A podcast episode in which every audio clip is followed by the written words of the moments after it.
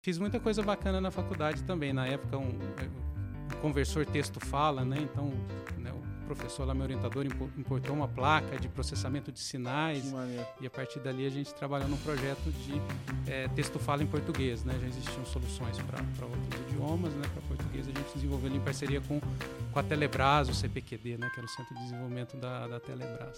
E a Pismo, ela tem uh, uma atuação global, ela é uma empresa brasileira, mas ela já tem um, vários clientes em outros países, tanto na América Latina quanto na Europa, na, na Ásia.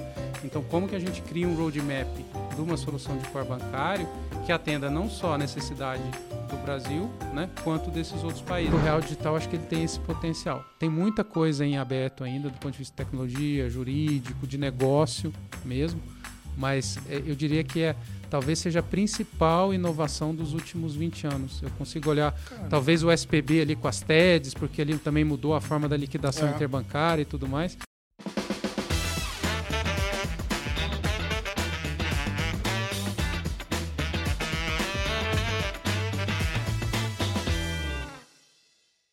Fala pessoal, sejam muito bem-vindos a mais um episódio do Let's Open Podcast, seu podcast favorito para falar de Open Finance, de economia aberta. Eu sou o Gabriel Pereira e toda quarta-feira eu trago aqui para você um convidado novo para a gente contar um pouquinho dos bastidores desse mercado.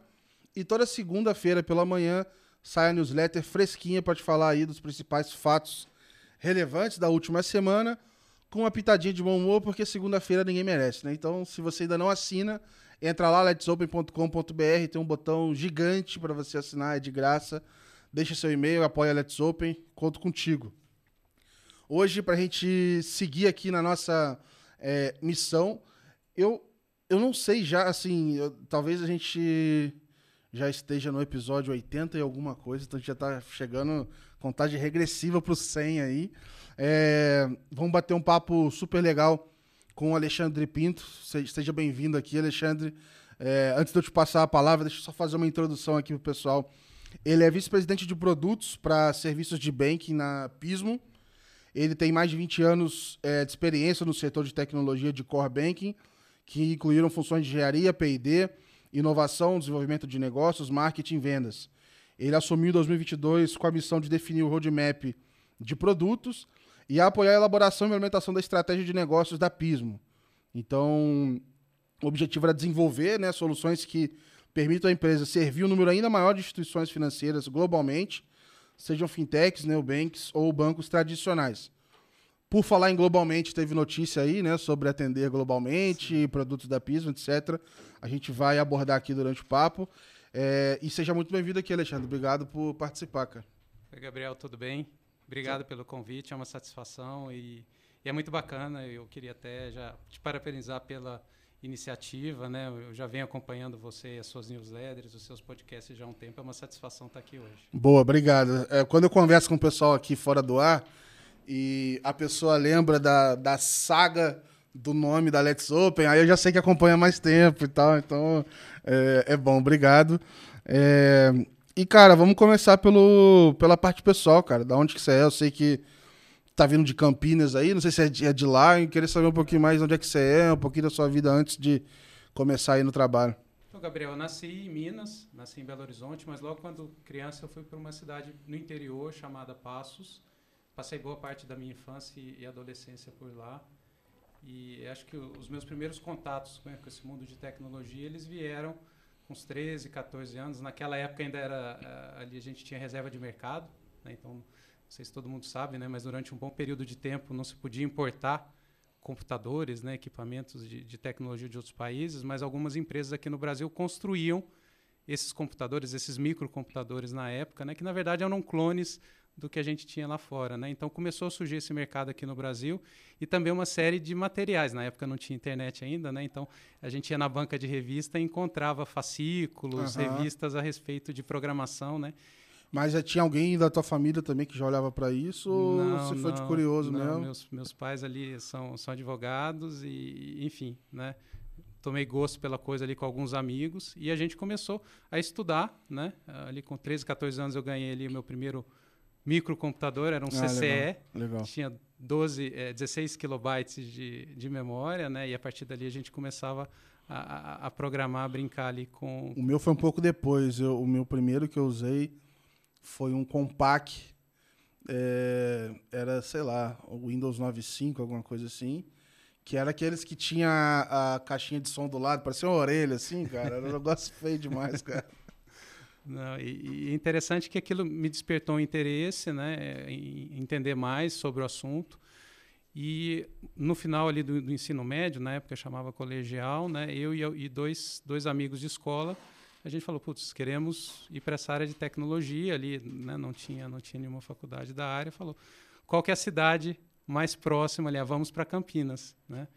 E aí a gente decidiu, né, vir para vir para Campinas em 91 eu tinha 16 anos, né, junto com os colegas, vinha morar numa, num pensionato, fazer o, o terceiro colegial, o cursinho, uhum. com o objetivo de, de, de, passar na época lá em engenharia de computação na Unicamp. Legal, cara. E aí, em 92, eu, eu, eu consegui passar na, na faculdade, na Unicamp, né? Caraca. E, enfim, e gostei muito da cidade, obviamente continuo lá até hoje, né, mais de 30 anos.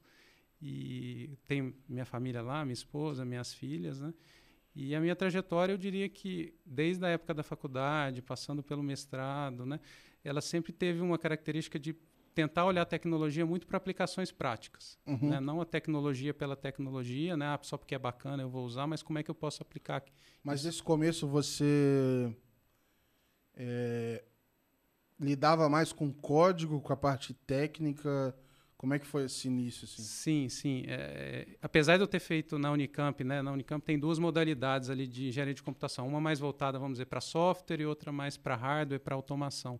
Eu acabei escolhendo a segunda, hardware automação, mas no fim do dia eh, eu acabei me encantando mais pela parte de desenvolvimento. Então, eu era um programador mesmo, né?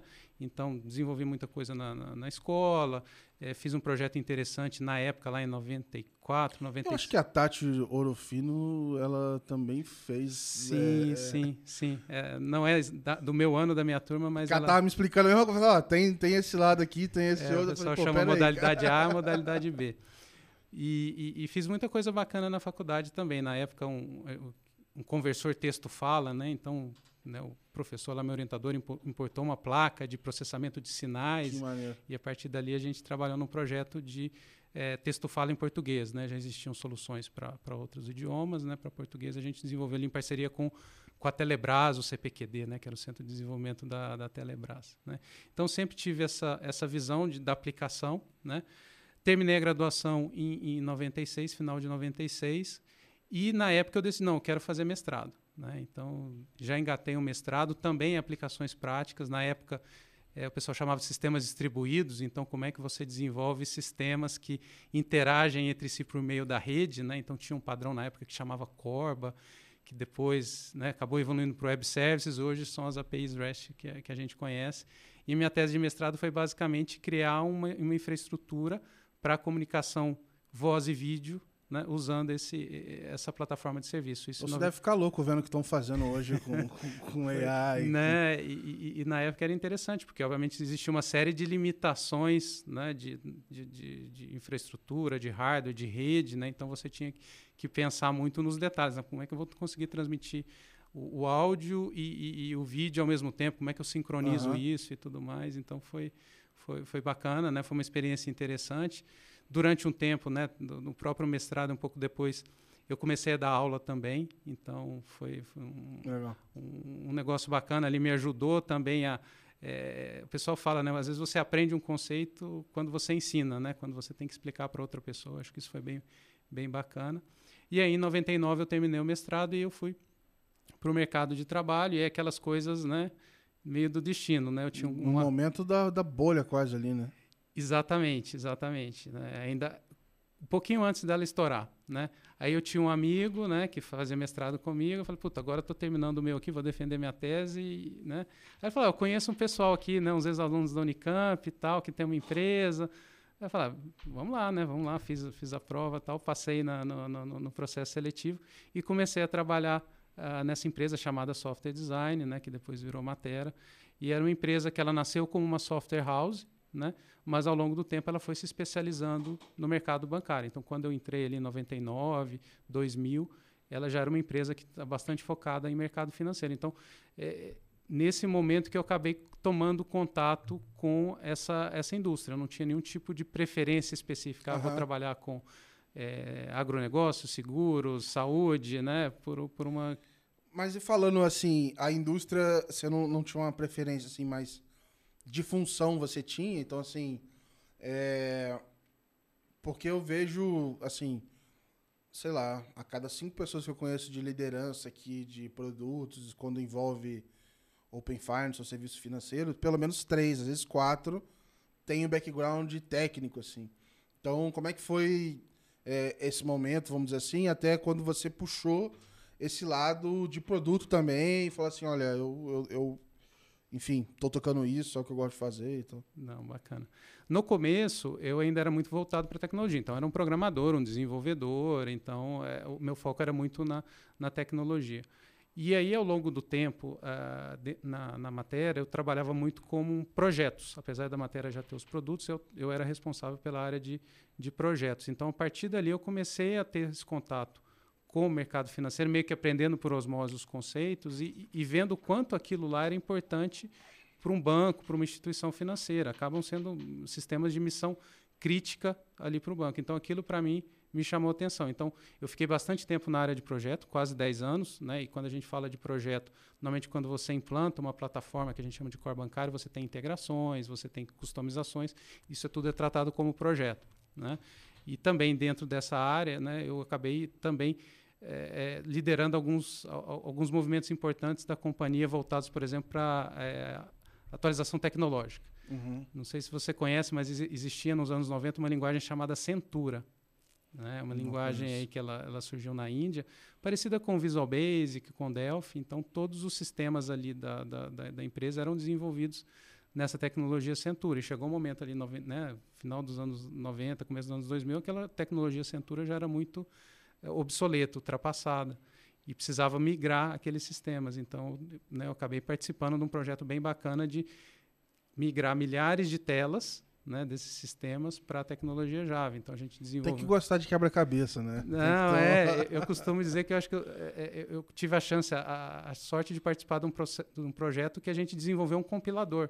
Como é que você fazia isso na época que não tinha Miro, né? Para você botar essas telas todas num lugar que você consegue entender o pois todo. Pois é, pois é. Era, realmente era, era bem desafiador e, e, e, o projeto em si era bastante sofisticado do ponto de vista técnico, né? De você construir uma ferramenta que auxiliasse essa migração, né? Que lesse o código-fonte em Centura, criasse uma árvore sintática ali daquela, daquela estrutura, daquele programa e gerasse o código em Java, né? Que era o código uhum. destino, né? Então esse é um projeto que demorou ali alguns anos dentro da, da, da companhia até conseguir virar a chave ali de todo mundo para de é todos os clientes. Tinha que fazer os testes todos para ver se, se tava. Exato, toda a parte de a gente tentou o máximo possível manter a mesma experiência de uso. Então, na época a gente usou uma biblioteca é chamada Java Swing, então você conseguia nessa biblioteca praticamente ter a, a mesma função da, da, tela antiga em Centura, né? Então você comparava uma com a outra, elas muito parecidas, tanto de layout quanto de comportamento, né? Os shortcuts e tudo mais. Mas eu fico imaginando que né, numa migração dessa, por exemplo,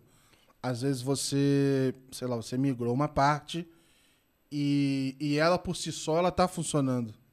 Só que você só vai ver o problema quando você migrar uma outra lá na frente que tem relação com ela e aí sim, ela sim, volta chamando sim. um outro problema que não, não, não dava para ver. Exatamente, né? por isso que o projeto ele foi muito interativo, né? E mesmo naquela época ainda não sendo tão comum a questão do ágil, a gente adotou uma abordagem isso, ó, vamos fazer o nosso MVP. O que, que é MVP? A gente vai escolher um sistema, migrar as telas principais desse sistema. Ah, deu certo? Ah, agora a gente vai migrar as outras telas desse sistema. Terminamos esse?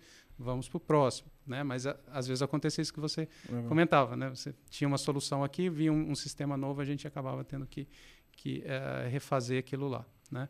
E aí em 2011, 2012, aí sim eu fui para produto, né? Na, numa área de engenharia de produto, e aí sim para evoluir os sistemas né? Do, do, desse portfólio da, da, da companhia. Né?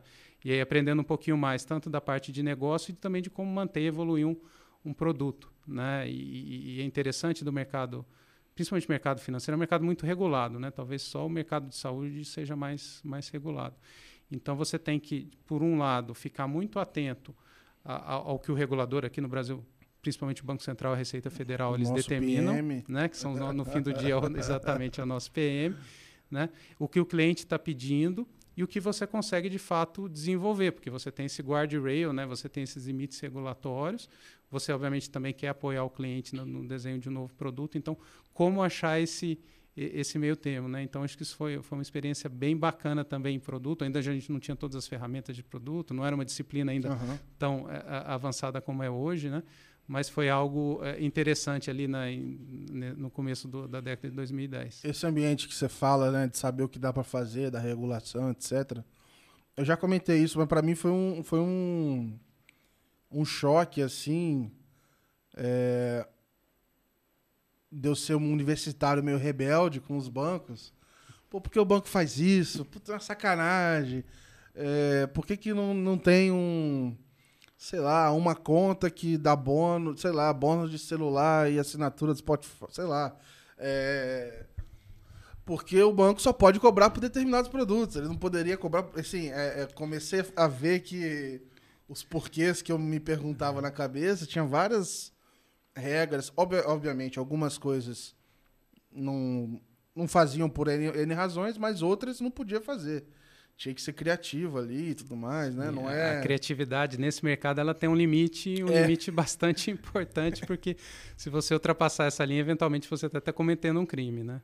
É, então você tem que, é, enfim, conhecer os ingredientes e, e, aí, a partir disso, fazer combinações. Então, é, eu saí de uma de uma rebeldia descontrolada para um negócio um pouquinho mais controlado. Apesar de ainda ser meio rebelde com algumas coisas, mas é, foi, foi curioso assim ver e desse período que você está falando mais ou menos de 2011 para cá também foram se criadas novas regras e novos ambientes para se de fato favorecer essa criatividade, vamos dizer assim, né? E aí assim, é, para quem realmente não tinha contato com. Acho que o próprio Bacen mudou muito essa, essa postura. E quando você começa a consumir as coisas, você fala, cara, é, que sistema legal, assim. Você, quando você compara com esse início que você falou, era você tinha que ser quase que um fora da lei para fazer as coisas. Hoje você consegue inovar muito com uma série de programas do Banco Central e, enfim, criar empresas nesse monte de inovações que ele está trazendo para, né, falando Pix, Open Finance, Digital, etc. Quantas empresas não surgiram nesses últimos dois, três anos aqui no Brasil e já estão tendo sucesso? Né? E, isso é interessante, Gabriel, porque a gente, se você olhar desde o plano real ali, né, na década de 90 até mais ou menos ali 2014, né, quando saiu a regulamentação dos, dos arranjos de pagamento, das instituições de pagamento, se você olha a quantidade de bancos no Brasil nesse período ali de, de 20 anos, ela praticamente se manteve estável. Né? Então, às vezes vinha um banco de fora, né? mas aí eh, né, o Banco Central liquidava um banco aqui, ou Itaú comprava, o Bradesco comprava. Então, esse número ele não aumentou em 20 anos. Né?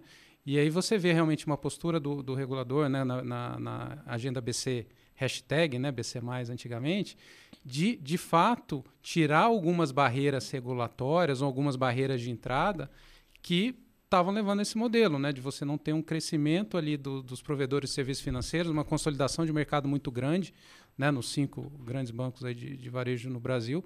E, e, foi muito bacana que aos, e, e você, a gente consegue observar de 2014 para cá o Bacen como se fosse derrubando barreira por barreira. Né? Seja primeiro uma barreira para você conseguir montar uma fintech, né, com instituição de pagamento.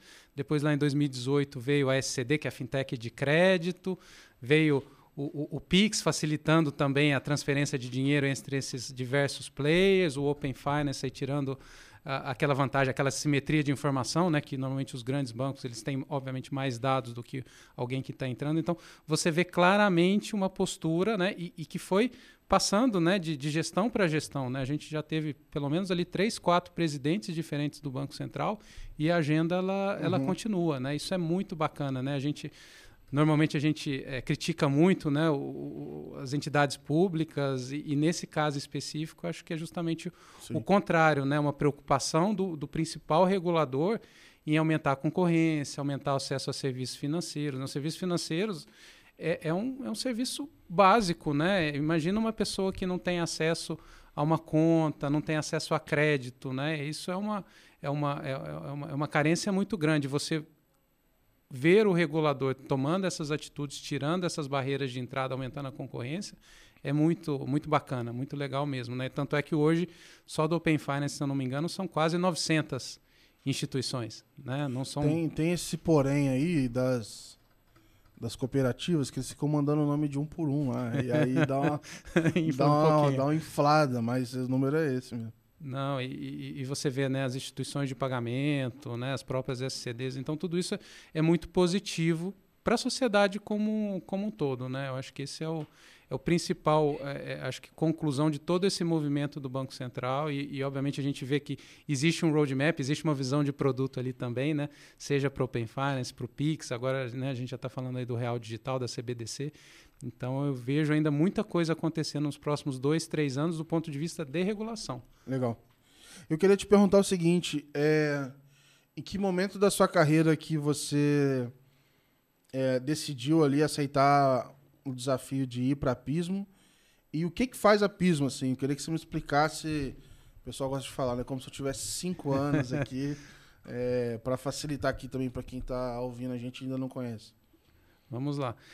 Eu diria assim, Gabriel, acho que olhando o, os últimos três, quatro, cinco anos, acho que do ponto de vista de carreira, eu acabei, lógico, tem essa visão mais técnica, uma visão de produto, né? mas aos poucos eu comecei a, a, a buscar desafios, a assumir desafios relacionados à construção de uh, novos produtos ou abertura de novas frentes de negócio. Né? Isso aconteceu uh, ali na, na, na, matéria durante um período e eu vi essa oportunidade aqui na Pismo. Né? A Pismo, para quem não conhece, a Pismo é uma plataforma, né? uma plataforma de software, ela roda na nuvem e ela oferece serviços, né, que a gente chama de é, componentizáveis, né, microserviços para pagamentos, processamento de cartão e a parte de conta digital que a gente chama de core bancário. Então a Pismo basicamente é um grande provedor software as a service que você chama as APIs para criar um cartão, para fazer uma transação é, de cartão de crédito, para criar uma conta digital, para fazer um Pix. Então, a, a Pismo ela trouxe para o mercado ali uma visão diferente desse tipo de tecnologia. Né? Até antes da, da, da Pismo, das plataformas de nova geração, você tinha dois cenários ou o banco ele construía esses sistemas dentro de casa, e aí precisa de muito recurso, recurso financeiro, recurso humano. Então, aqui no, no, Brasil, nós estamos falando aí de meia dúzia de bancos que têm condição de desenvolver esse tipo de sistema em casa. E os demais, eles buscavam soluções de mercado, como se fosse um RP, que você compra módulos. Então, tem o módulo do conta corrente, de empréstimo, de é, informes legais, contabilidade e tudo mais, né? que o, os provedores eles vão evoluindo.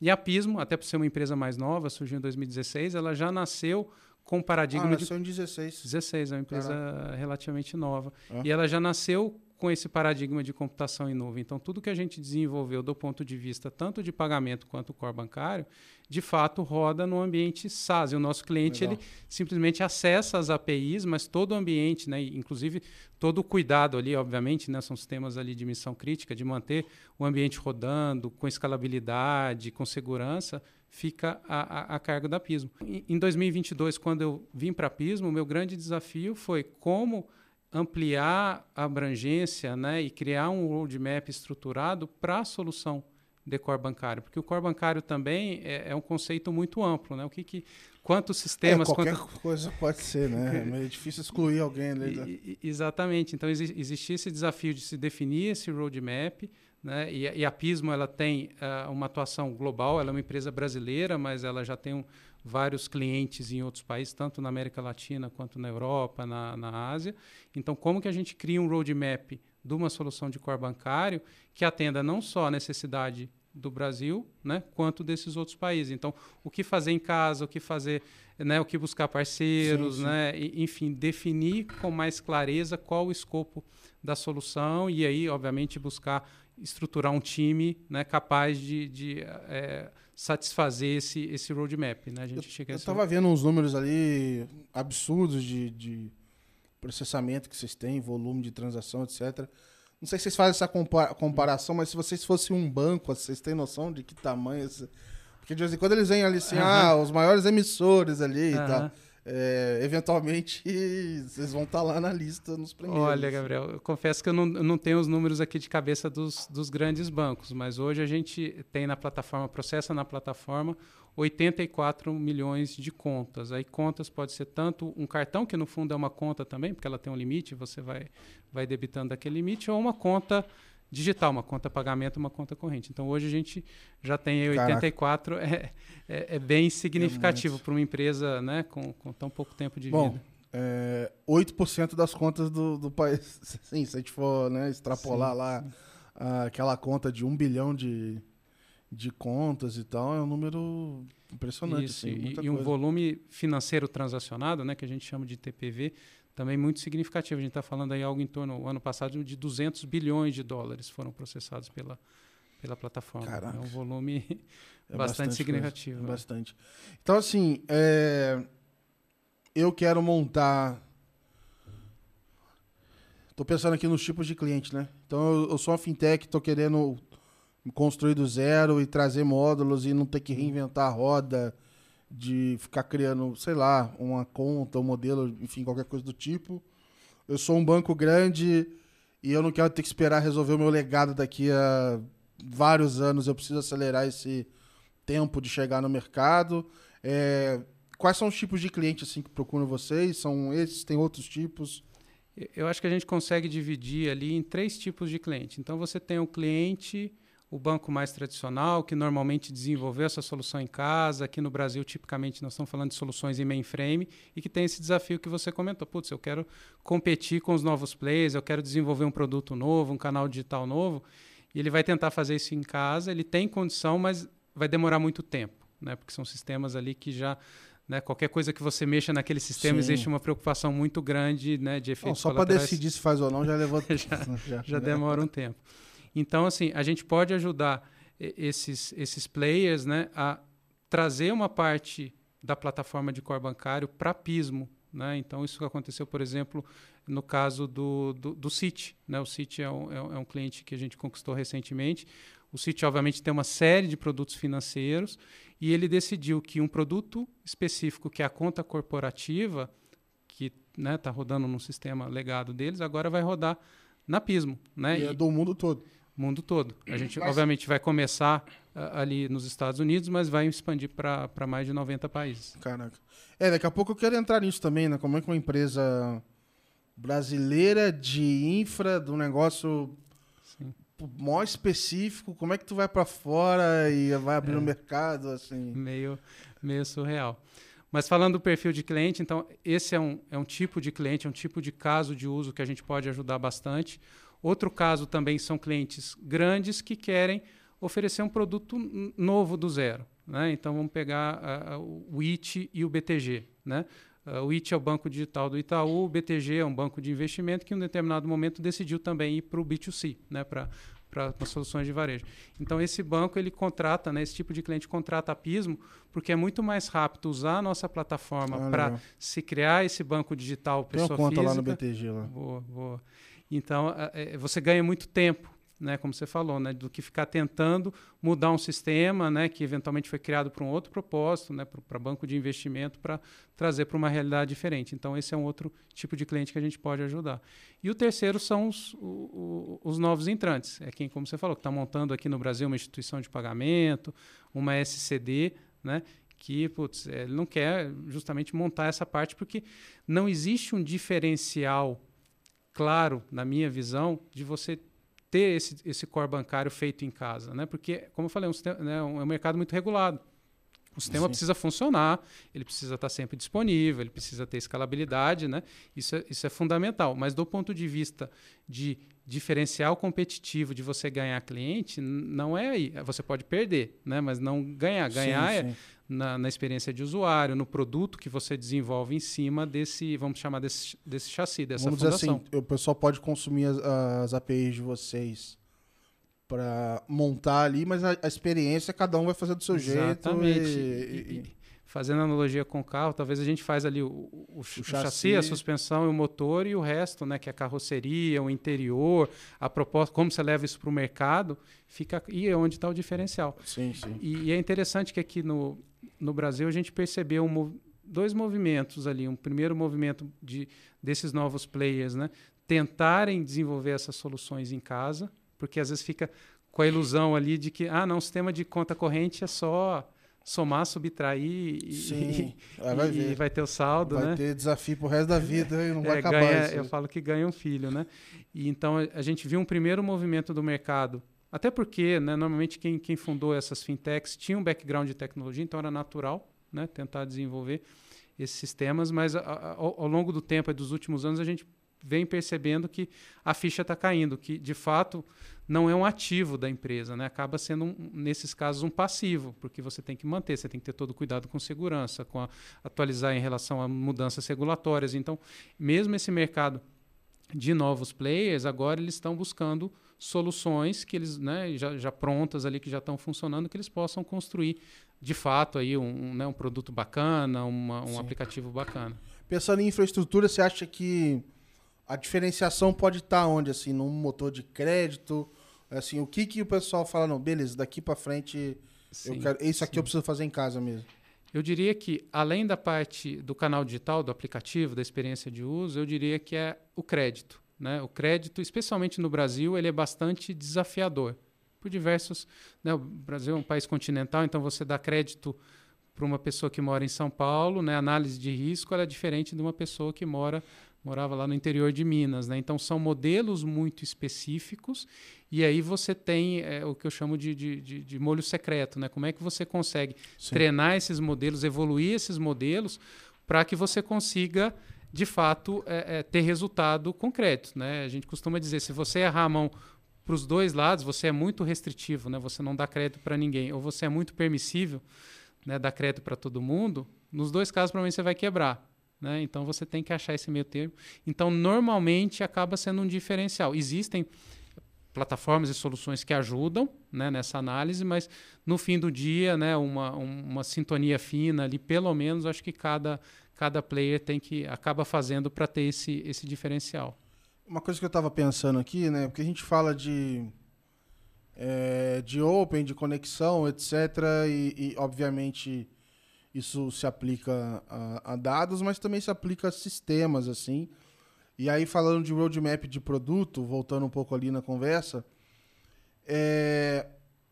como é que você prioriza aonde que você quer, por exemplo, se conectar? Então, sei lá, eu quero trazer uma feature nova, quero priorizar esse tipo de conexão aqui, etc.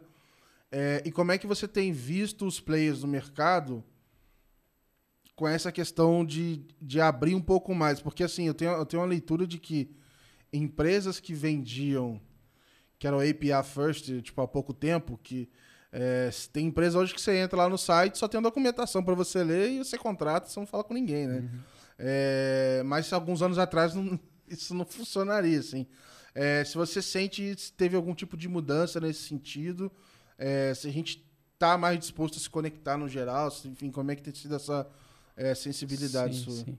Eu diria que os novos players, né, as fintechs, essa, essa resistência ela é muito menor. Na verdade, assim, a preferência já é para esse modelo on demand. Né? É difícil você achar uma, não só uma fintech, uma startup hoje de qualquer setor, putz, vai rodar, não vai ter um servidor em casa, não vai ter um, né, um e-mail proprietário, ele vai usar os serviços que estão disponíveis uh, na nuvem. Então, para esse tipo de cliente, eu acho que a transição é muito tranquila. Mas houve uma mudança muito relevante também dos, dos players mais tradicionais. Né? Tinha uns que não tinham developer portal antes do, do, do Open Finance, cara. Exato. Então, assim, eu acho que essa mentalidade também ela, ela vem mudando, né? seja pela concorrência, seja por essa atuação do Banco Central.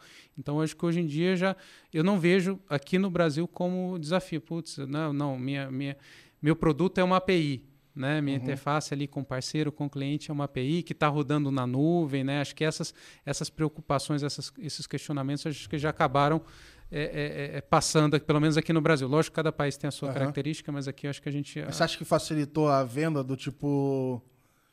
Porque eu fico imaginando que em determinado momento você devia falar e o, e o cara do outro lado nem entender direito. Ah, sim, sim. Hoje eu acho que o pessoal talvez esteja um pouco mais letrado, vamos dizer assim, nisso. Sim, né? sim. E, e, e no, acho que existia um certo desconhecimento, né? E também uma resistência que ela, ela aparecia muito como preocupação com segurança. Né? Então, ah, não, o seu sistema vai rodar numa nuvem pública, né? seja da, da, AWS, da Microsoft, da Google. Então, a, a, conversa já parava aí. Não, não é seguro, não adianta, não, não vamos nem avançar com a, com a conversa. Isso foi mudando aos poucos.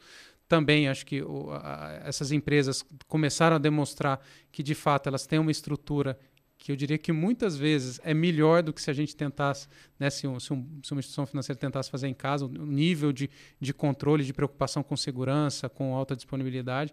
Então, acho que isso é, acabou uh, sendo superado aqui no Brasil. O Bacen também né, acabou avaliz, uh, avalizando essa, esse tipo de, de, de, de modelo, né, de você poder, pod, desculpa, poder rodar todo o, o, core bancário ali na, na nuvem. Né? Então, isso era uma dúvida que existia, sei lá, até 3, 4 anos atrás, que hoje ela está totalmente resolvida. Né? Então, acho que não tem mais desculpa uhum. e acho que o mercado está indo para esse caminho. É lógico, quando você olha os bancos mais tradicionais, tem ritmos diferentes. Né? seja por questões culturais aí de cada instituição, seja a própria estratégia, mas é não existe mais essa dúvida. Ah, será que vão fazer ou não? Vão fazer. Alguns talvez mais rápido, outros ali um pouco mais devagar. E falando um pouco de cliente, é... eu entendo que, enfim, para vocês estarem aí é, em vários países, etc., talvez você tenha que dosar o quanto de o quanto você vai é específico, o quanto você fica uma camada acima, etc. É, como que é isso assim para os clientes? É, até pensando em termos de Open Finance, assim, estão, estão trazendo esse uhum. tipo de questionamento para vocês? Está aparecendo alguma outra coisa? Ou, ou ainda não, o pessoal não está pronto para ter uma solução que vale a pena colocar junto no core, não descobriram ainda o que é? é uhum. Como é que está esse, esse sentimento assim? É, como a gente tem essa atuação global, precisa de muito cuidado para definir o que, que a gente vai fazer dentro da plataforma, porque uma vez que a gente toma a decisão de fazer, dentro da solução da Pismo, eu preciso de alguma maneira adaptá-la para cada, cada geografia, para cada país. Então eu diria que a gente buscou um núcleo duro, né, um denominador comum. Então, quando a gente fala de core bancário na plataforma da Pismo, a gente procura encontrar coisas que são comuns, não vou dizer em todos os países do mundo, Sim. mas né, na grande maioria. Então, a gente está falando da conta, né, da conta digital. Pagar, conta, receber. Né, entra, entrada e saída de dinheiro, que são as conexões com os rails de pagamento, né, seja as bandeiras, né, que são, têm atuação global, sejam os rails locais aqui, como o Pix, o SPB. Né? Então, Parcelar estão tentando fazer global aí, mas estão Vamos ver, né? É, é, é, um, é, um, é um desafio aí para para o pessoal que não tem ainda os modelos de risco ali bem, bem calibrados. Né? Então, basicamente, isso a gente considera como núcleo duro. A parte também de investimentos ela é bastante comum. Então, aqui no Brasil a gente chama de CDBs, né? então, que é os certificados de depósitos, as contas remuneradas, tudo isso é, é basicamente é comum em cada país, com suas peculiaridades, como é que funciona o cálculo de juros, mas basicamente é comum. E todo o resto a gente busca parceiros, justamente para a gente conseguir ter essa abrangência global. Então, é, parceiros para conectar, por exemplo, com Pix. Né? No Brasil existe uma, uma série de requisitos regulatórios, de reportes regulatórios, então a, a plataforma a da Pismo ela é bastante aberta no sentido que tudo que acontece na plataforma, a gente fala que é, a gente faz o streaming desse, daquele evento, né? Então, uma transação que aconteceu, uma abertura de conta, né? Tudo que acontece ali de alguma maneira a gente streama e o nosso cliente ele pode escutar esses eventos, né? E de alguma uhum. maneira capturar, né? Então a gente tem parceiros, por exemplo, que também podem capturar esses eventos ou os arquivos que a gente gera e gerar uma contabilidade aqui no padrão do Banco Central, que é a contabilidade COSIF, gerar um arquivo regulatório. Então, tudo isso a gente busca parceiros. No caso do Open Finance, a, a gente também vai nessa linha, porque apesar do Open Finance ele, ele aqui no Brasil tem uma inspiração muito grande, por exemplo, no Reino Unido. Né? É difícil a gente criar uma solução aqui e falar, putz, agora eu vou levá-la as is, né, como ela foi desenvolvida aqui, para um outro país. É muito complicado. Então, aqui no Brasil e em outros lugares, a gente também vem buscando parceiros que se conectem na nossa plataforma, que leiam esses eventos, esse stream de eventos. Que... É isso que eu ia falar, já tem eventos de Open Finance, por exemplo, ou não? É, assim, o que a gente percebeu, Gabriel, que no fundo o que a gente já oferece na plataforma é o necessário para o Open Finance. Ah, eu quero saber as informações das transações numa conta. Putz, a gente já tem uma, API que você pode consultar isso, já tem os eventos, então cada transação que acontece numa, numa, conta eu já gero esse evento. Mesma coisa com o cartão, né? Cada lançamento do cartão eu já tenho as APIs todas já na plataforma para isso. Então, o que a gente tem feito com parceiros aqui é esses parceiros se conectarem nessas APIs. Aí existe um processo de, vamos dizer, de conversão de dados né, para o padrão Open Finance Brasil para compartilhamento. Né? Então, esse é um ponto importante do parceiro. E outro ponto importante é a questão do consentimento, né? toda a gestão de, de consentimento. Né? Qual dado que eu vou disponibilizar no Open Finance, por quanto, quanto tempo, posso ter a revogação. Então, tudo isso a gente acaba fazendo com, com parceiros. Mas, basicamente, a gente não precisou mudar a plataforma, porque no nosso caso específico, a plataforma já tinha essa característica de abertura. Isso não necessariamente é verdade para todo mundo. Eu, uhum. eu, acompanhei um pouco o, o projeto também, implementação lá em 2020. Muitos players, muitos bancos têm sistemas em COBOL ou sistemas muito antigos que para você extrair o dado não, não, é, não é fácil. Fazer uma consulta, né? Não, quero saber ali qual que é o histórico daquela, dos, dos últimos seis meses daquela pessoa. Quase não é um negócio... quase ir a pé lá buscar. Exatamente. E nesse aspecto é um projeto muito mais desafiador até do que o próprio Sim. Pix. Né? O Pix é, foi um projeto ali que você criou uma rede do zero e tal. Aqui não, aqui você tinha um mundo né, em muitos players, em muitas instituições, que era complicado. No nosso caso aqui, como já já está nesse paradigma mais novo de orientado a API, orientado a eventos, eu diria que é muito mais simples, né? Os, uhum. os, parceiros nossos de Open Finance se conectarem na plataforma, buscarem essa informação ou executar, né? No caso do ITP, executar uma transação Pix, basicamente é, é chamar um API. Né? E aí, vamos dizer assim, a gente está falando de. É, vocês têm ali a camada por baixo do core, e aí, se ele vai puxar essas informações do extrato e montar um PFM para o cliente, uma experiência, meio que para para esse core de vocês é indiferente, né? Exato. Você está fornecendo ali para ele. É... Mas tem um outro carinha chegando junto aí que pode ser que mude um pouco o core, que é o CBDC, né? O Real Digital, talvez. Ex exatamente, eu acho E aí, como, sei lá, começa a bagunçar um pouco a, a história aí. Exatamente. É, como a gente falou, né? principalmente a partir de 2014, é, aconteceram vários projetos, várias iniciativas importantes do Banco Central. Né? E todas elas acho que tiveram um impacto muito grande na sociedade. Mas de todas elas, se eu fosse avaliar qual tem maior potencial, na minha visão, é o real digital. Não a, a moeda eletrônica em si, né? Eu até brinco com as pessoas, né? às vezes alguém me pergunta, ah, mas vai ser uma, uma criptomoeda ou uma moeda eletrônica né, para pagamento? Não, isso a gente não precisa, o Brasil não precisa, por quê? Porque a gente tem o conceito de conta digital e a gente já tem o Pix. Então a nossa moeda já, para a grande maioria das pessoas que, que que está bancarizada, ela já é eletrônica. Eu consigo... minha, minha primeira intuição foi falar, pô, agora vai desvalorizar offline e online. Mas assim, foi bem lá no começo.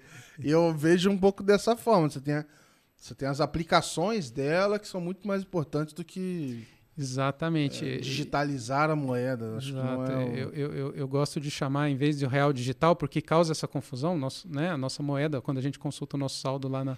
Está aberto ainda, não tá? Para dar um. Sim, sim, eles querem definir um nome lá. Cara, eu não. Pô, eu não tenho. Assim. Eu não vou poder reclamar do nome, porque eu não dei nenhuma sugestão, eu não tenho a menor ideia, não tenho a menor ideia. Eu torço para eles terem a mesma felicidade da escolha do Pix. Né? Ninguém não Pix... vai ter, não vai ter, cara, não vai ter, não tem como. É, é, é um grande desafio do ponto de vista de marketing. Mas eu acho que a grande é, é, mudança, talvez a grande disrupção do, do real digital, né, que eu gosto de chamar de real programável, real inteligente, é justamente a possibilidade de você rodar contratos inteligentes. Então, a moeda ela deixa de ser simplesmente um, um, um registro de um valor que você transfere, eu vou comprar um carro, uma casa, ou vou no supermercado, e passa a ter características de um, de um software, de um programa. Né? Então, se cita muito exemplo, né, que é, talvez seja o, o primeiro que a gente vai observar com o real digital, que é a entrega contra o, pagamento, o delivery, eh, versus, delivery versus payment. Ou seja, eu vou comprar um carro, como é que funciona hoje em dia no Brasil, né? Eu preciso transferir o dinheiro né, para a pessoa que está vendendo o carro e, ao mesmo tempo, eu preciso fazer a troca da propriedade, preciso registrar aquele carro né, e, e, e tudo mais.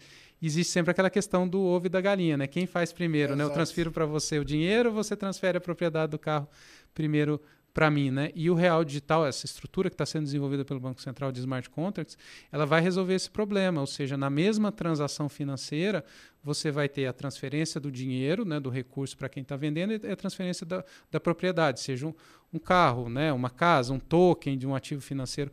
Isso muda muito o mercado, no sentido de descentralização. Você começa a se perguntar a real necessidade de você ter alguns intermediários que existem hoje, seja um cartório, por exemplo, seja as câmaras de compensação que existem hoje, né, quando você vai fazer alguma transação, vai comprar né, um, um, uma ação, um ativo financeiro, né, então existem terceiros confiáveis ali que fazem essa intermediação para garantir justamente isso.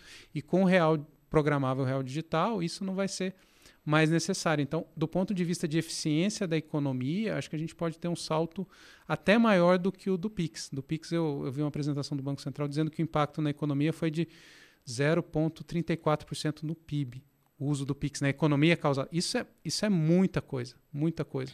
E eu acho que com o real digital, é lógico que tem uma série de coisas que precisam ser endereçadas, tanto do ponto de vista de tecnologia. Ainda mais se, é, ainda mais se você comparar o quanto a gente anda Tendo de PIB, vamos dizer assim, é, pô, é muita coisa Exatamente, 0,34 num crescimento de 1% ao ano é, é um terço do, do, do, do, crescimento do país. Então, e o real digital, acho que ele tem esse potencial. Tem muita coisa em aberto ainda, do ponto de vista de tecnologia, jurídico, de negócio mesmo, mas é, eu diria que é talvez seja a principal inovação dos últimos 20 anos. Eu consigo olhar Caramba. talvez o SPB ali com as TEDs, porque ele também mudou a forma da liquidação é. interbancária e tudo mais.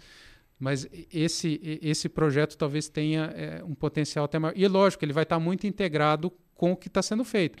Porque o real digital, ah, eu vou é, é, comprar um, um, um, carro de você. Beleza, teve a transferência lá do real digital. Né? Vamos Sim. descobrir o nome em breve. Mas em algum momento você vai querer transformar esse real digital em algo que você consiga fazer um Pix, pagar um boleto. Sim, sim. Né?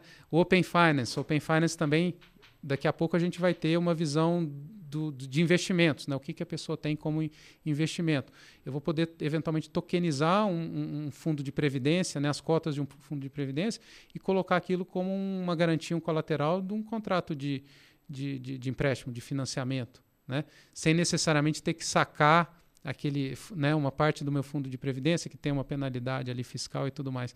Então isso pode abrir uma série de possibilidades ali que não envolvem só necessariamente pagamento, mas é, é, crédito, né, captação das empresas ali via mercado de capitais. Realmente é, é, é assustador. Vamos, né, o Banco Central está tomando um certo cuidado ali, né, e tem que ter mesmo, né, com, principalmente com relação a sigilo, segurança, né, porque plata as plataformas que a gente olha aqui são as, as, chamadas DLTs, né? Elas têm uma característica também que, de certa forma, você consegue enxergar tudo que está acontecendo nesse ledger distribuído.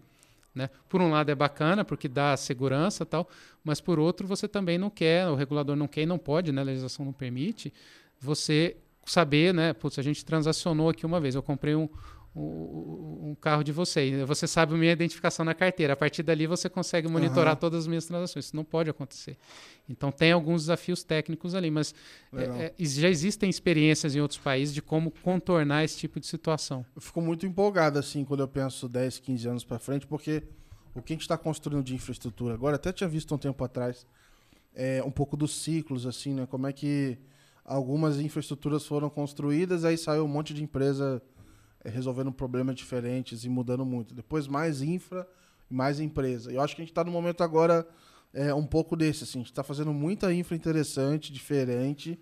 E quando elas estiverem no, no, jeito, a gente vai sair com um monte de coisa é, diferente no mercado. Então, por isso que eu acho que quando a gente fala assim, ah, pô, não tem nenhum caso matador e tal, eu acho que a gente está no momento meio que de plantar, assim. E, e, e, beleza, vai sair uma outra coisa agora, mais de teste.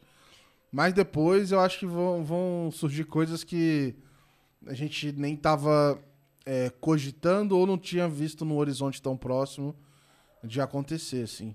E, e, eu acho que o bacana, né, mesmo sendo um ambiente muito regulado, acho que o desafio do ponto de vista de produto, tanto de uma empresa como a Pismo, né, que oferece a tecnologia né, para as instituições, quanto as próprias instituições, é como ligar esses pontos. Né? Então não é só olhar, ah, o Open Finance tem esse escopo. O Pix tem esse escopo, o CBDC. Como é que eu consigo juntar essas coisas para oferecer um serviço diferente, um serviço inovador? Né? Então a gente tem, por exemplo, uma parceria com a, a Pismo tem uma parceria com a B3 para registro de recebíveis, né? a plataforma que a, a B3 utiliza ali para registro de recebíveis, de cartão, duplicatas. Então essa informação ela já está disponível. Como é que eu consigo linkar isso, por exemplo, com uma solução de, de crédito de Buy Now Pay Later e que eu vou pagar o lojista, né, o estabelecimento comercial via Pix? Tá vendo? Tá tudo já existe, Sim. né? As pecinhas já estão então, já estão por aí vocês estão presentes em vários países aí, né? Vamos até entrar nesse tema agora.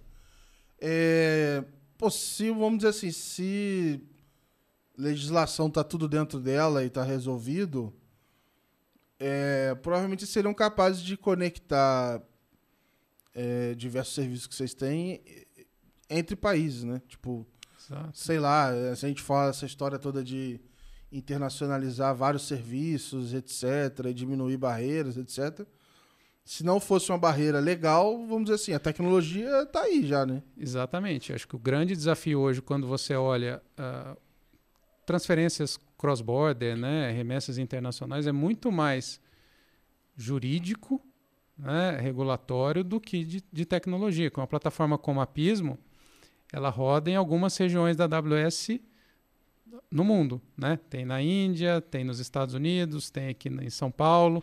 Né? Então, do ponto de vista técnico, não faz muita diferença, né? Eu mover, né, um, né, debitado uma conta que está rodando lá no meu no ambiente nos Estados Unidos aqui para o Brasil, né?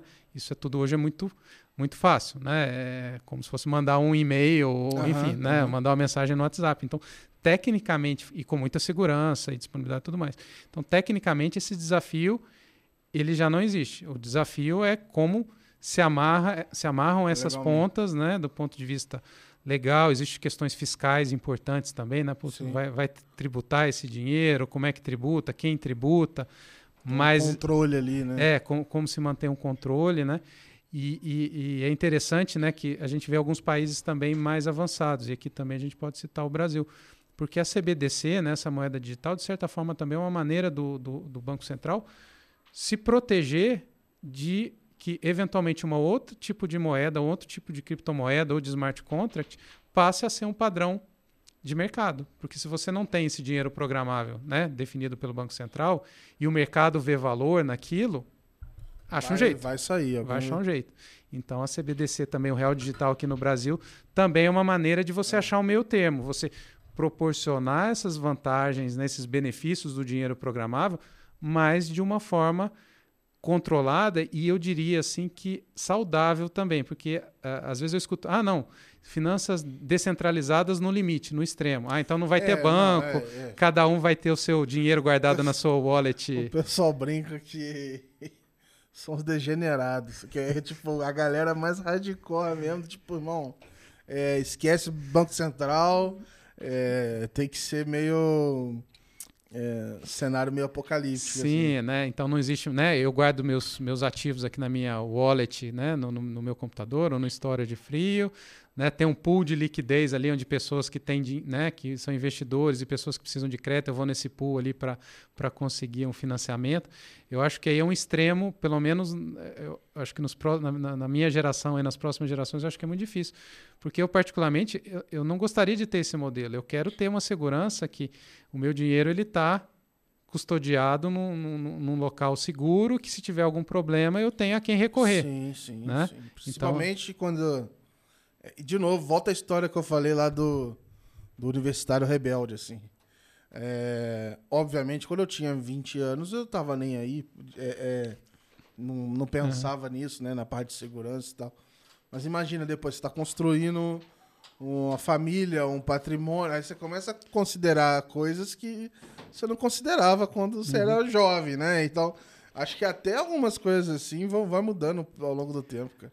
Sim, sim. E, e, você vê o quanto isso vai ficando complexo, né? Porque ah, você vai guardar a criptomoeda numa corretora, o pessoal fala, não, não guarda na corretora, guarda. Porque a corretora tá dando né? confusão. É, Teve um que guardou no cold storage que ele. Cold. Ele não era tão cold assim, ele comprou no Mercado Livre. Ah, é, exato. E o cara rapelou o dinheiro dele. Então, assim, é, é, é um modelo que assim, eu não sei até que ponto ele traz. Porque no fim do dia, você tem que agregar valor pro para o consumidor de serviço financeiro. Então, não sei até que ponto isso agrega, né? no sentido de você ter meio que guardar o seu dinheiro no, na nova forma de, de bar do colchão. Né?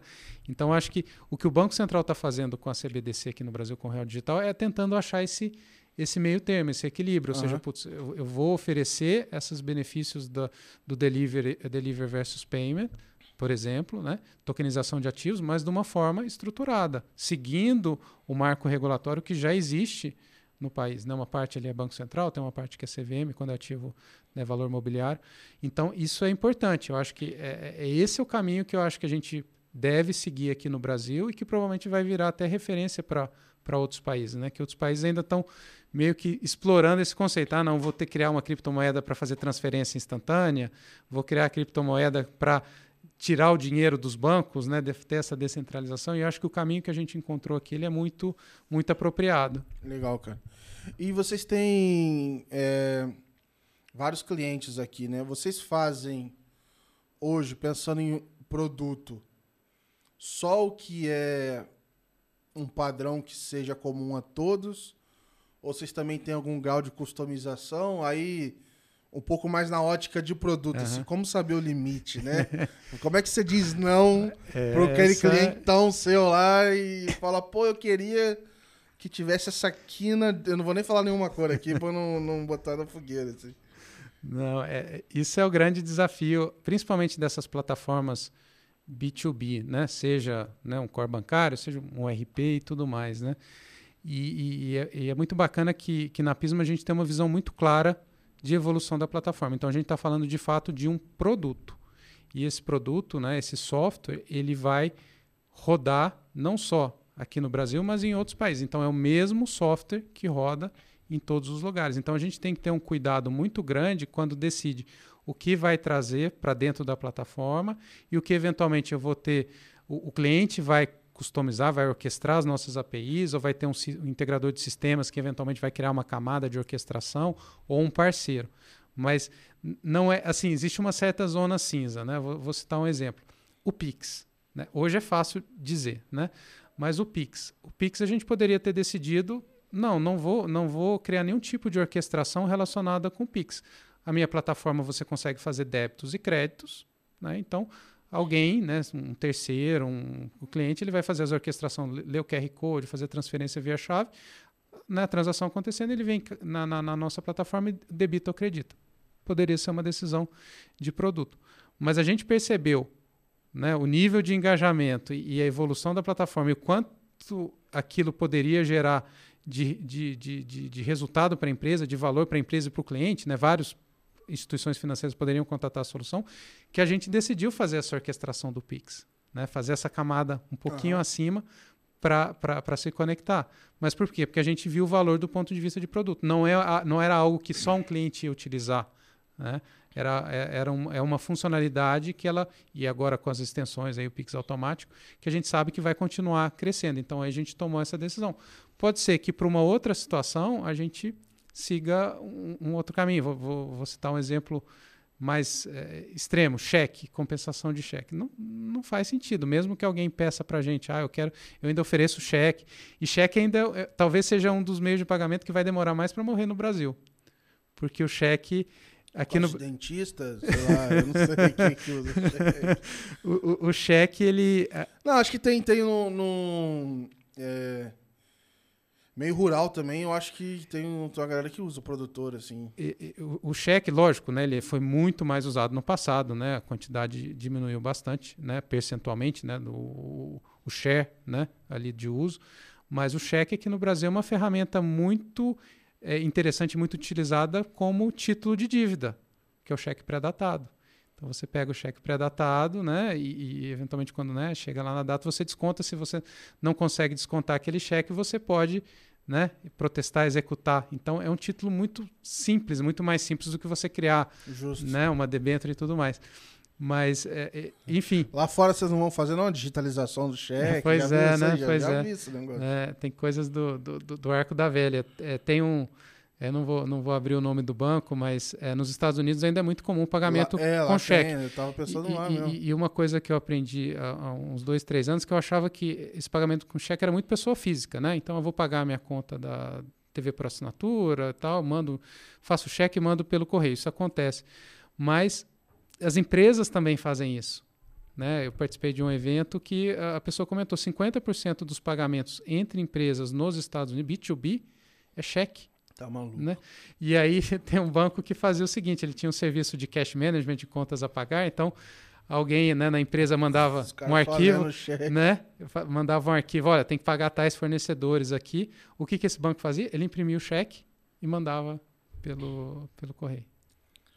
Esse, esse era o. É o era o processo ali.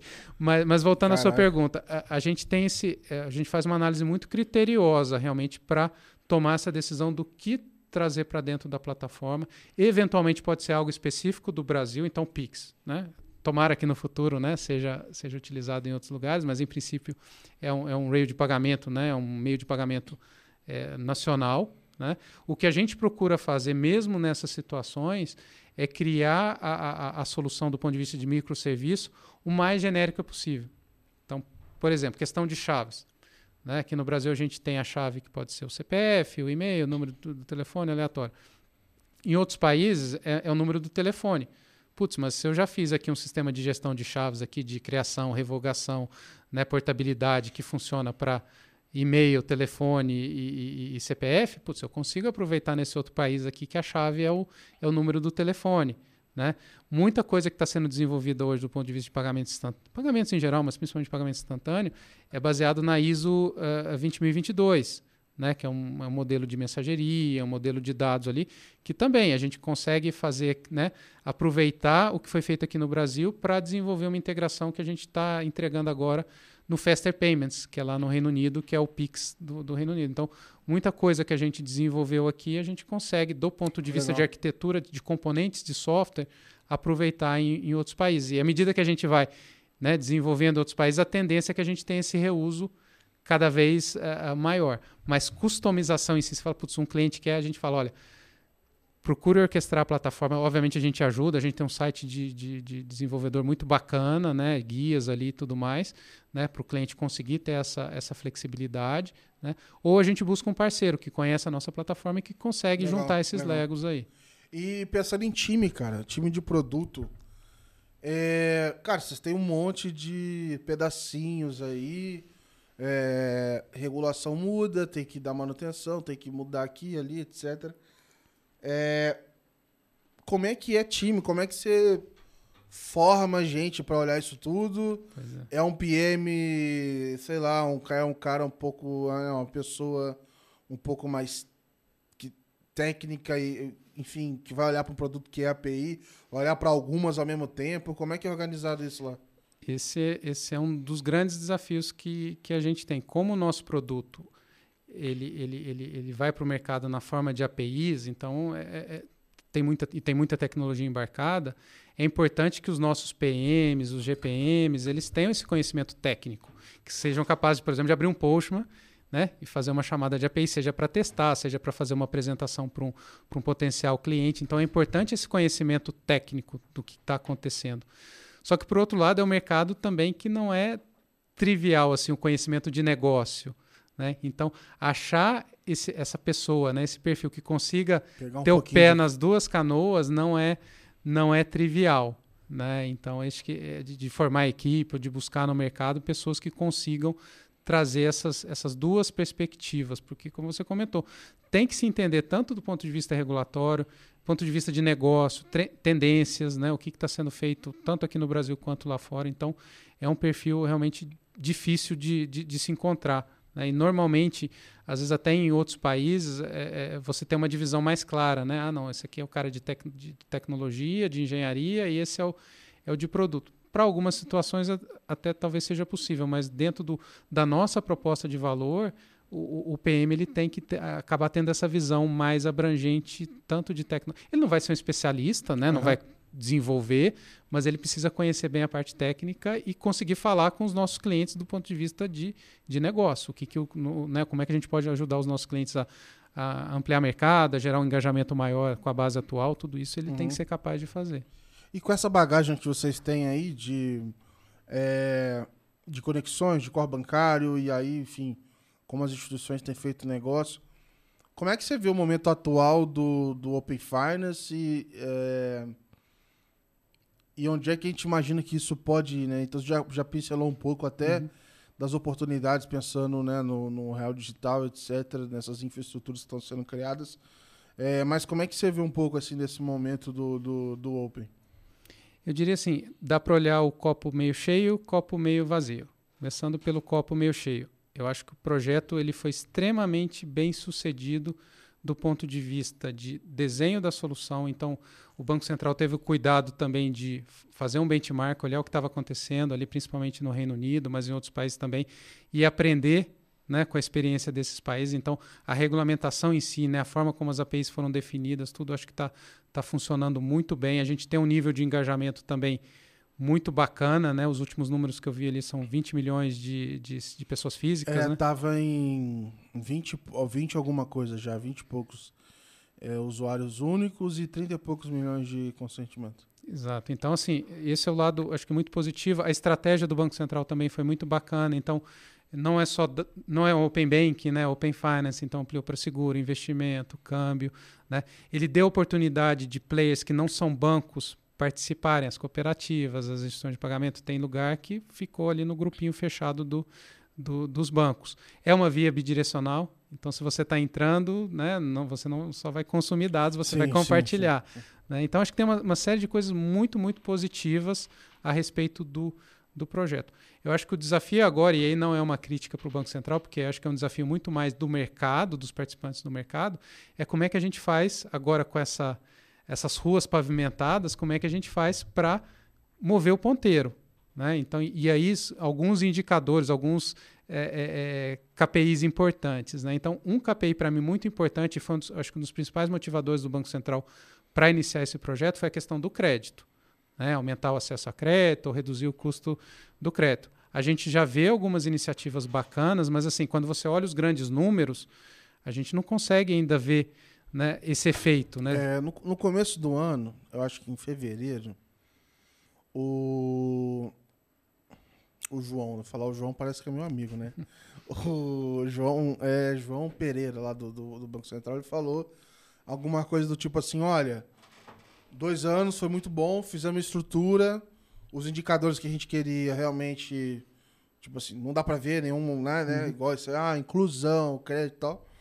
E agora é, é, é falar de evolução e, e, aí começar a olhar para eles. Meio, meio, que assim, ó, uhum. o jogo pode começar a partir de agora porque a gente meio que montou as peças para começar o jogo.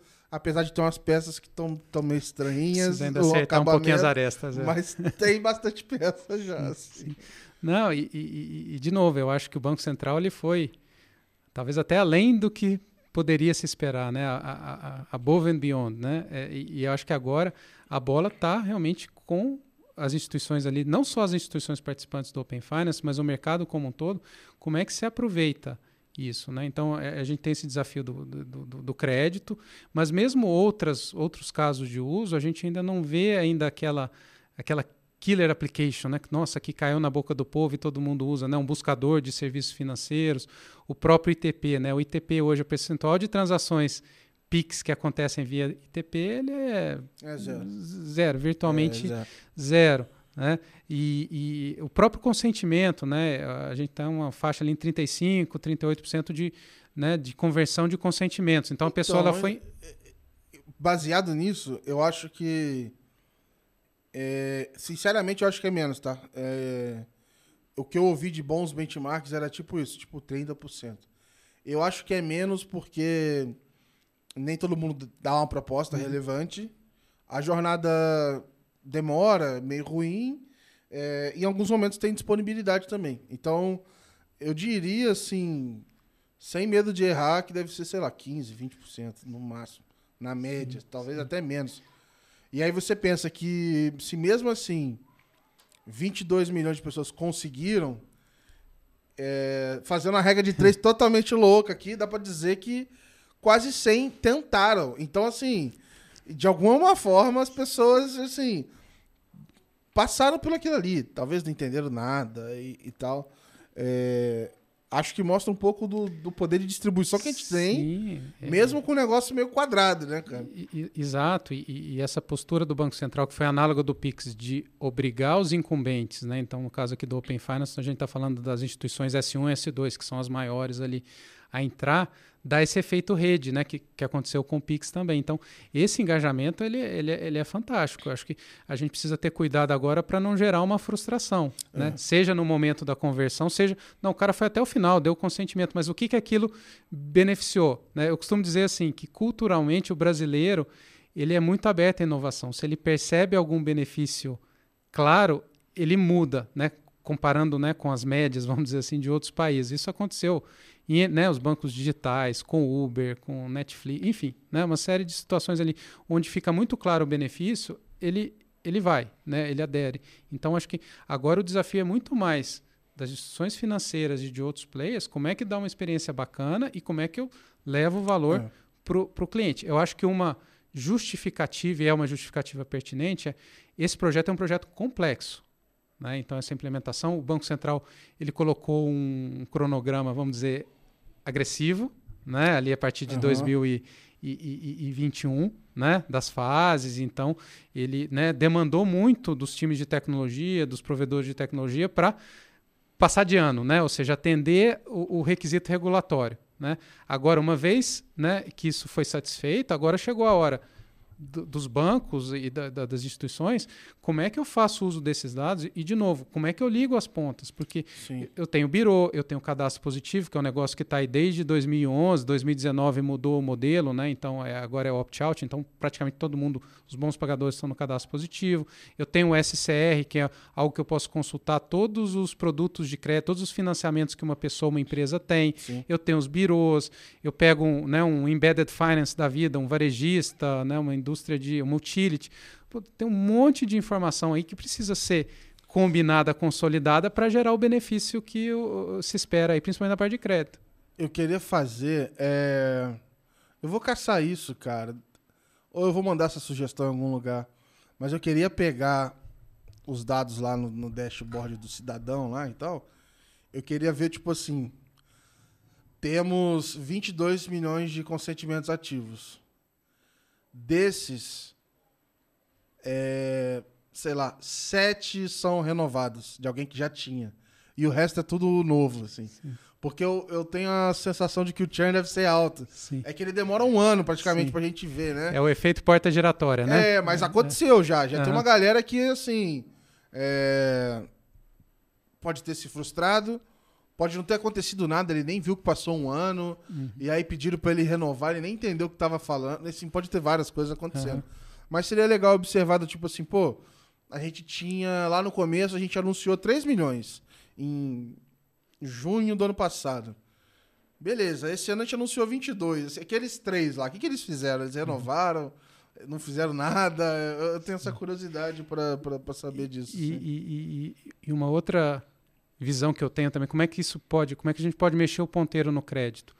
Eu acho que tem dois caminhos. Um, a gente comentou um pouco aqui, putz, como é que você dá crédito com garantia, né, com colateral. Né? Por natureza, esse crédito sempre vai ser mais barato do que um crédito Sim. sem garantia, né? Que é o, é, o, é o, cheque especial, é o cartão de crédito, é o crédito pessoal, é o Buy Now Pay Later. Então, como é que a gente pode, né? Então, pegando essa infraestrutura, por exemplo, que a gente tem a parceria com a B3 de registro de recebível de cartão de duplicata, como é que você começa a criar produtos né, seja para aí mais para B2B, pessoa jurídica, né? Mas também já existe um movimento para você fazer esse registro dos investimentos, do CDB. Então já é comum alguns, algumas instituições, elas aumentaram seu limite do, do cartão se você tiver um CDB, né, um fundo de investimento naquela instituição, né, ele, ele, ele acaba aumentando. Então, isso eu acho que é, é bacana, é algo relativamente simples de se fazer, né, de você ligar essas duas, duas pontas aí. É, se tudo tiver.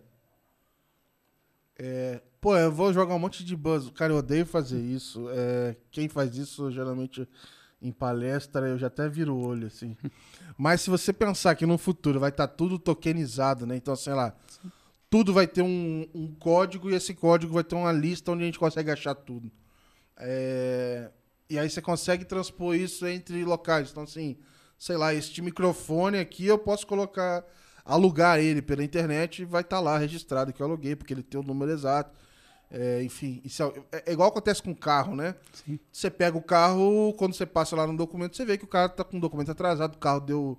O carro é, tá como roubado, enfim. É, é, meio que aquele sistema de posse, de, de status, etc., é passar isso para tudo quanto é, é, objeto ou promessa de pagamento, e aí é, recebível de Pix, recebível de tudo que é coisa, pode virar um, um, um baitas oportunidades para fazer girar mais economia. Né? E, e, e, quando você fala de garantia, eu tive uma conversa umas duas, três semanas com um amigo e ele fez uma provocação interessante que eu acho que pode ser um dos caminhos. Talvez o benefício de Open Finance para crédito ele não venha do, do, dos bancos nem das fintechs.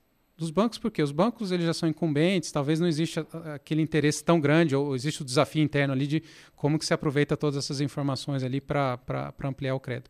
Os players menores, né, as fintechs de crédito, elas têm um desafio de funding, né, e é muito difícil competir né, em termos de captação, elas captam mais caro do que um banco grande. Então, existe uma limitação pela natureza, pelo porte dos novos entrantes, de você conseguir dar muito crédito, você não consegue captar muito no mercado. Então, talvez o caminho aí do Open Finance seja para quem está fora da rede, né? Ou seja, são as gestoras ali de, de capital que montam né, fundo de, FDIC, né, que compram recebíveis, né? Porque esse mercado ele é um mercado muito robusto aqui no Brasil, né? O número que ele, que ele me passou é que hoje você tem mais ou menos, se a gente considerar 100% ali de volume que, de crédito que é dado via banco, 60% a 70% é mercado de capital, não é banco. São esses fundos. Né? Nos Estados Unidos, a proporção é 1 para 5. 1 mercado bancário, 5 no mercado de capitais. Então, será que o Open Finance não pode ser uma oportunidade para esses players conseguirem mais informação a respeito daquela empresa ou daquela pessoa. Lógico que aí vai ter que ter algum tipo de acordo, né, de, sim, de compartimento sim. de dados, todos os cuidados com a LGPD, mas é possível, sim. né? E talvez esses caras eles assumam um protagonismo ainda maior, porque eles, eles têm essa eles têm um funding, eles têm dinheiro e às vezes eles não, eles não conseguem medir o risco daquele tomador de crédito, porque eles têm muito pouca informação. Agora, se putz, eu consigo né, consultar todo o histórico bancário daquela empresa, daquela pessoa, eu consigo buscar aqui saber quais investimentos, eu consigo saber quais financiamentos esse cara já está tomando. Né? Então, talvez um caminho aqui no Brasil seja mais voltado com o mercado de capitais por essa característica. É ali que está o, o, o funding hoje sim, do sim. que do, do, do, banco ou da fintech que tem essa dificuldade. Legal, cara, legal. É, a gente está chegando no final aqui, Alexandre. Foi é, rápido pra caramba aqui. Queria te agradecer é, pelo papo. É, e quero deixar aberto, na verdade. É, peraí, antes de eu deixar aberto, tem uma pergunta que não é de Open Finance, não é de mundo financeiro, não posso esquecer de fazê-la. Que é o seguinte, cara, eu peço para todo mundo me contar aqui alguma coisa da vida pessoal que a pessoa ficou feliz aí nos últimos tempos, alguma coisa. Pode ser a mais pequena que for, tem gente que já. É, várias coisas diferentes, né? É, voltou a ter algum hobby, encontrou com um parente que não via há muito tempo, foi casar. Teve um, um combo uma vez que foi um monte de criança. É, é, afilhado, sobrinho, etc. Então eu tô deixando aberto pra você contar alguma coisa da tua vida pessoal aí que tem te feito feliz aí ultimamente. Vou, acho que vou puxar, acho que o mais recente aí, faz uma, se um, uma semana, é uma semana e pouquinho. É, eu tenho duas filhas, uma tem 17, a outra tem 12. E já há uns 6, 7 anos elas resolveram fazer um negócio chamado tecido acrobático. Não sei se você conhece tecido acrobático, eles Eu penduram, imaginando né, um pedaço de, de, pano, né, na visão do pai, né, um pedaço de pano a 5, 6 metros de altura no teto, né? Tem um, um, um, colchão assim mais ou menos dessa espessura e, e, e faz e ali Deus as, abençoe. as acrobacias, né? O pai adora. E, e, elas gostam muito, né? Tanto a, a mais nova quanto a, a, a, mais velha, né? E duas semanas atrás, dez dias atrás, elas participaram de uma, de uma competição, né?